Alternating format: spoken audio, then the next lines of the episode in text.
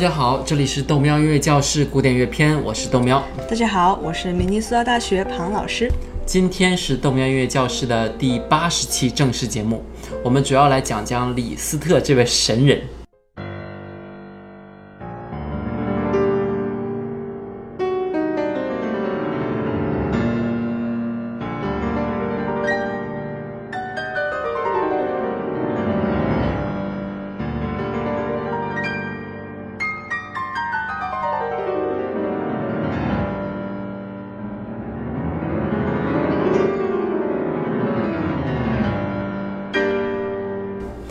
我们先来看一下配图一啊，我们之前看过这张图，这张画作是一八四零年由，呃约瑟夫丹豪瑟创作的。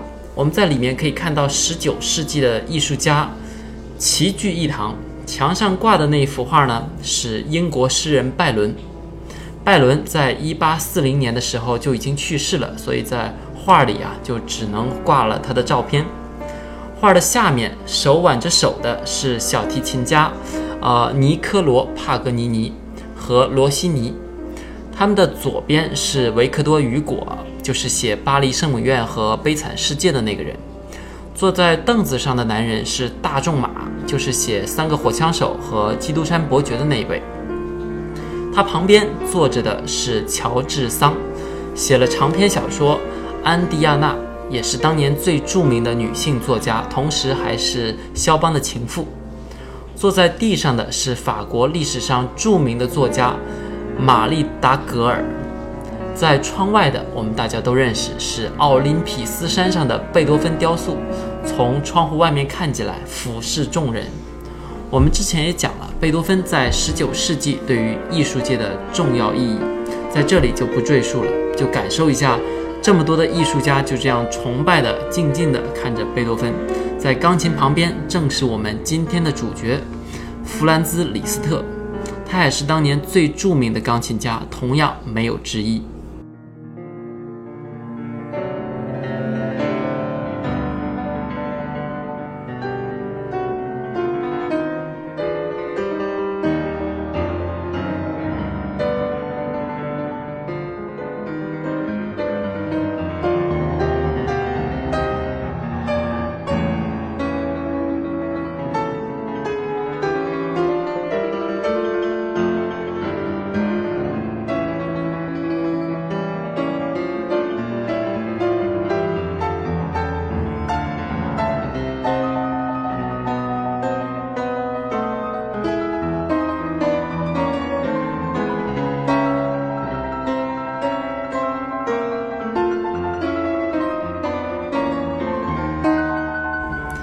这些人其实事实上从来没有在一起呆呆地看过贝多芬。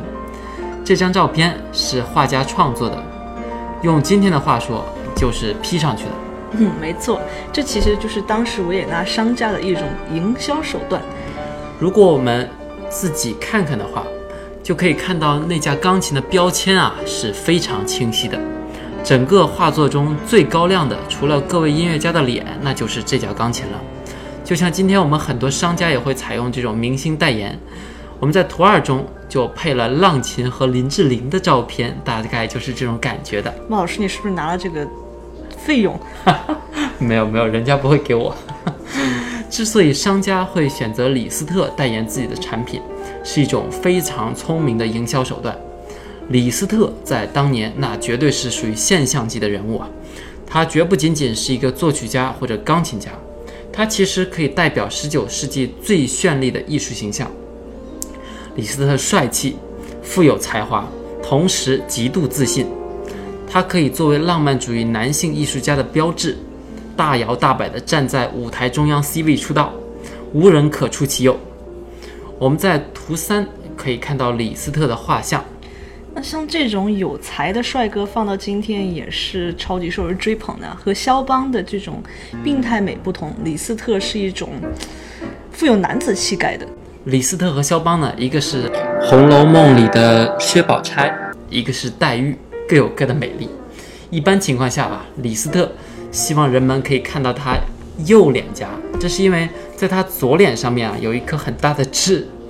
我们看看图四的李斯特年老后的照片，真人和 PS 的画像其实还是有很大差别的。这也提醒我们，无论今天多么光鲜，时间都会让你的外形变得苍老，所以提高内心才是根本。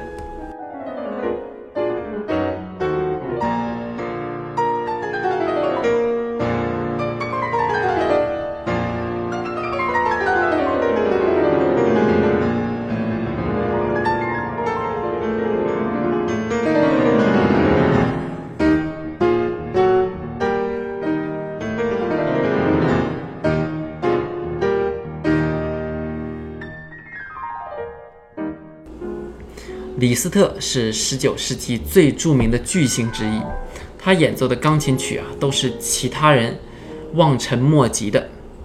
从1839年到1847年，李斯特办了超过一千场的钢琴演奏会，每年一百多场。从爱尔兰到土耳其，从瑞典到西班牙，从葡萄牙到俄罗斯，他所到的每一个地方，人们都会歇斯底里的大叫，就像今天面对周杰伦演唱会一样。三千多人挤进巨大的音乐厅，而且大多都是女生。冲进去之后，向他的脚下扔花。演出结束后，他们会为了捡到李斯特的一缕头发或者是一根断了的琴弦而大打出手。有的会试着从李斯特身上撕下一块丝绒来珍藏，还有的拿到他弹琴用的白手套就疯也似的开心。我们可以在图五中看到这种疯狂的状态被一个德国诗人。称之为 listomania。mania 这个词呢，在英文里面有躁狂或者是癫狂的意思，大概描述就是说人的情感异常的高涨。我当年学精神医学的时候就知道这个词，这个词前面加上这个李斯特呢，大概讲的就是说人们会为了李斯特而情感异常高涨，发疯了一样。翻译一下的话，大概就是李斯特狂热。这是第一次人们在名字后面加 mania 来表现狂热，后面还有这种 Beatlemania，就是指甲壳虫乐队的这种狂热。那猫老师肯定还希望自己的粉丝也会对自己狂热狂热。猫老师 mania 是吧？是的，李斯特的另一个重要贡献其实就是建立了这个 recital 这种形式。我前些日子刚刚办了自己的这个 recital，猫老师还专门去给我录音和拍照，啊，谢谢猫老师做的重要贡献。回头我们可以做一期专题。这个 recital 的中文翻译呢，大概是个人演奏会，而李斯特是第一个创造了这个词的人。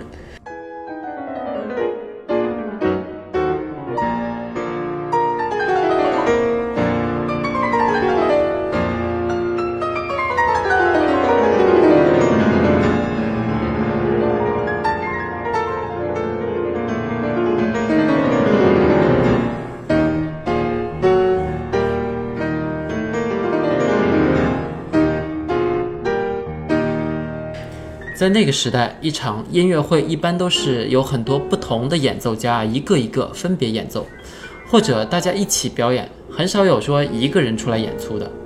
而这种独自一人出现的演奏呢，一开始被称作独白，后来李斯特把它改成了 recital，意思是意思就是那种富有诗意的朗诵，就像一个人朗诵那种富有戏剧性的诗歌那种感觉一样。那时的李斯特会用法语说：“我就是音乐会，特别牛逼。”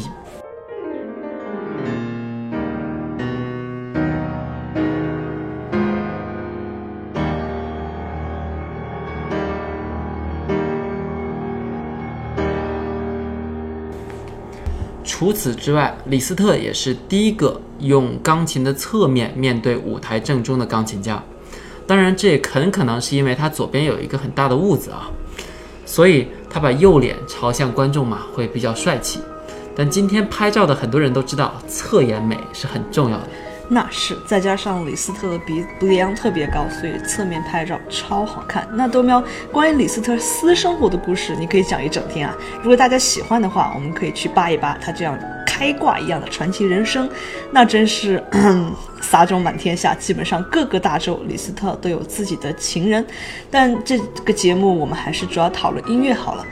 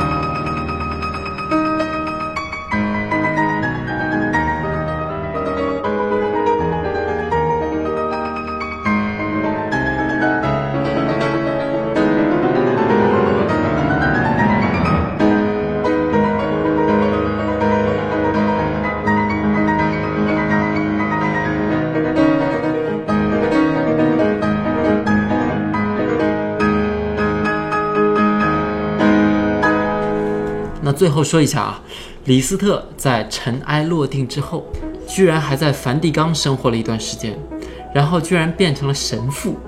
大家可以看一下图六啊，李斯特穿着神父的那种衣服，在给某些贵族啊或者皇族演奏钢琴。我们甚至还可以在钢琴上看到那个钢琴的牌子，叫做博森多佛。我们可以在图片上看到地上有一些花，可能是某一个国王带着自己的孩子啊来这边听李斯特演奏。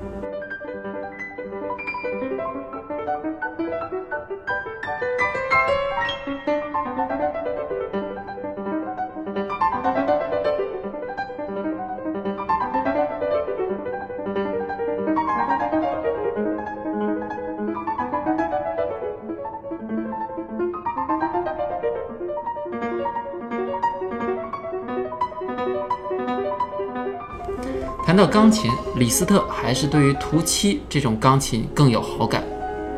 我们在前几期讨论钢琴的时候，给大家看到过这支钢琴。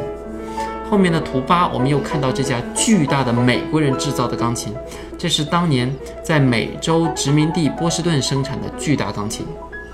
那时，美国有两大钢琴生产厂家，一家是今天世界上第一的这种纽约斯坦威钢琴。另一架是今天已经不怎么出名的，叫屈克令钢琴。今天尽管还是美国的牌子，但是其实已经搬到印度尼西亚去生产了。而这架巨大的钢琴，正是当年波士顿生产的屈克令钢琴。屈克令把这将近三米的巨大钢琴，从美国啊用船运到了欧洲梵蒂冈。李斯特正好在1860年左右在那边生活。他们也想靠李斯特营销火一把。之后，这架钢琴又越过了阿尔卑斯山，到达了匈牙利，也是李斯特故乡布达佩斯。今天，这架钢琴依然保存在匈牙利，以后要去看一看。真是不容易。那我们来看一下李斯特写了哪些钢琴作品呢？首先是钢琴奏鸣曲，还有匈牙利狂想曲 （Hungarian Rhapsody）。以及很多曲子的钢琴版本，比如舒伯特的《魔王》就被李斯特改成了纯粹的以钢琴演奏的版本。我们来听一下。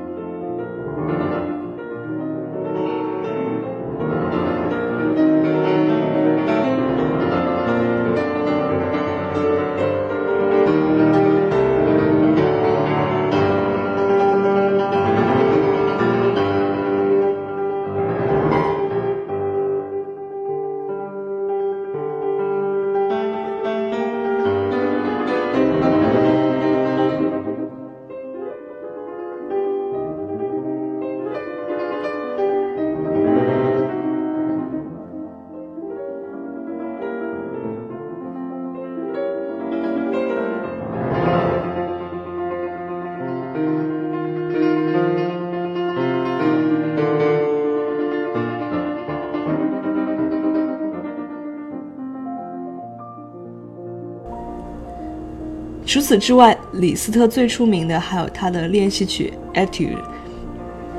李斯特的练习曲真的不是普通的练习曲。原本正常的练习曲啊，顾名思义，是为了提高演奏者的这种演奏能力才写的曲子，比如练音阶啊、和弦呐，或者练手速等等，训练肌肉记忆。大家小的时候如果练钢琴的话，一定试过练习这些曲子，什么五九九啊，或者拜尔啊之类的。很多钢琴家都是写过这种练习曲，因为当年中产阶级家庭都有钢琴嘛，所以出版社可以卖这种书来赚钱。但是李斯特不一样，他写的这个练习曲，你必须首先自己是一位极高超的钢琴演奏家，才有能力演奏。如果你想用李斯特的曲子来训练自己的钢琴技能，那我跟你说啊，基本是要死人的。自己能把自己折腾死。我们从节目一开始听到现在的都是李斯特的练习曲。罗伯特·舒曼当年就说过，整个地球上也就只有不几个人能演奏李斯特的曲子。严重同意，李斯特的钟至今都是我童年的噩梦。我因为手太小，所以李斯特的曲子从来都弹不好。那我们这里仔细听一下李斯特的这一首练习曲，叫做《打猎》。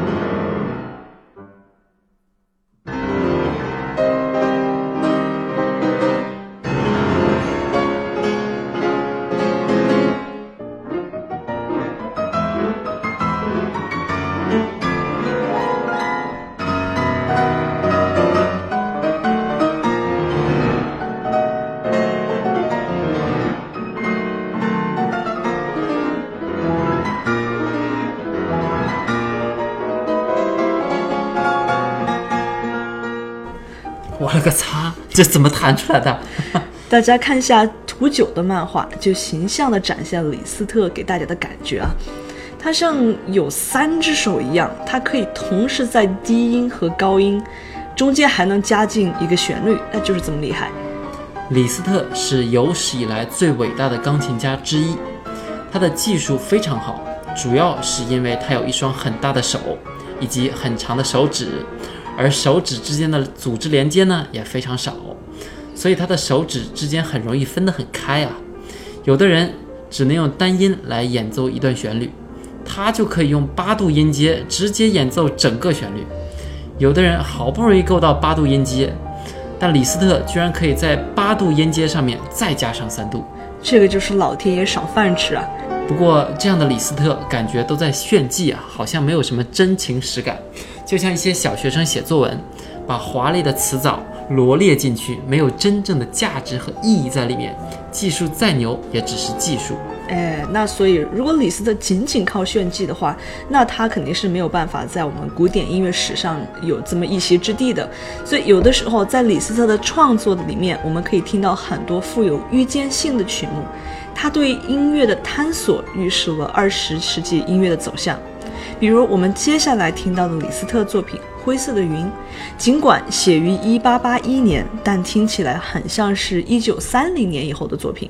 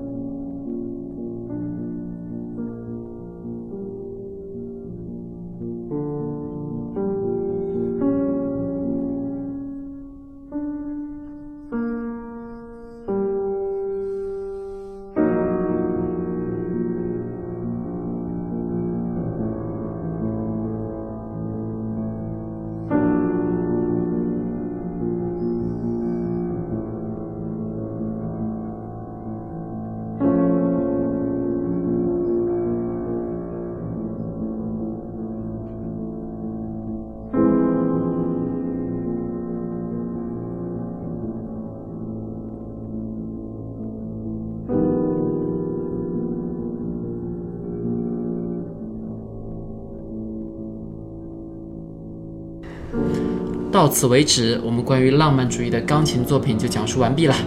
接下来我们要进入浪漫主义的歌剧中，体会一下各个大师的风采。这几期想必大家也是没听过瘾，以后我们有机会做特别篇的时候，争取把李斯特和肖邦的爱情故事都拿出来扯几期啊。但是豆喵的目标还是尽快把古典音乐的整个体系架构起来，然后再查缺补漏讲一些野史。这样我们的时间就差不多了。如果你想找我们本期的配乐，请到喜马拉雅 FM 个人主页找纯音乐文件夹，记得加微信号 h i f u n day 下划线九。还有我的微博，明天四大大学庞燕，我们下一期再见。